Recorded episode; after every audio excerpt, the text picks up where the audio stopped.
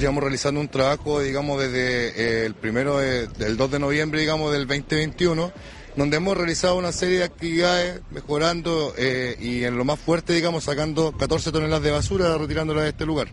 Hoy en día lo tenemos limpio, como se puede ver, y lo que hacemos es entregar este espacio a la administración local de Puerto Maguillines, ¿no es cierto?, para que ellos, digamos, puedan, eh, van a tener un cobro acá de mil pesos, digamos, los estacionamientos para la comunidad. Esto es una información que se está dando, digamos, para toda la comunidad.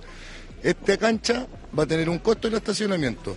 Eso para las arcas del puerto Maguillines para que puedan mejorar su infraestructura, etcétera, etcétera, acá que, que ha estado bien, bien dañado. Entonces, ese es el fin, digamos, del cobro. El cobro es de mil pesos diarios.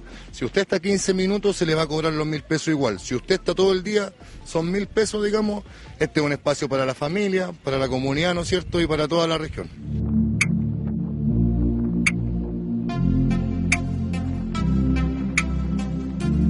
Eh, esta cancha ya, eh, nosotros eh, prácticamente no, no la habíamos tomado pero en estos momentos, eh, gracias a la municipalidad que nos presta el apoyo, ya estuvieron arreglando acá, limpiando, y ahora vamos a trabajar en, en el parque de los automóviles, o sea, para arreglar acá.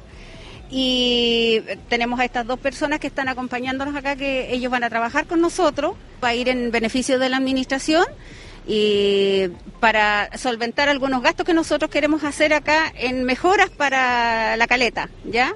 Lo que es eh, unos cierros, ya, porque vienen la gente de afuera y mete los autos entre medio de los botes, cuando los botes quieren salir no pueden hacerlo, entonces vamos a tratar de mejorar eso, ya. Y eso para nosotros es un, es un valor que no, no lo tenemos, ya no tenemos ese dinero para, para poder hacer esos adelantos.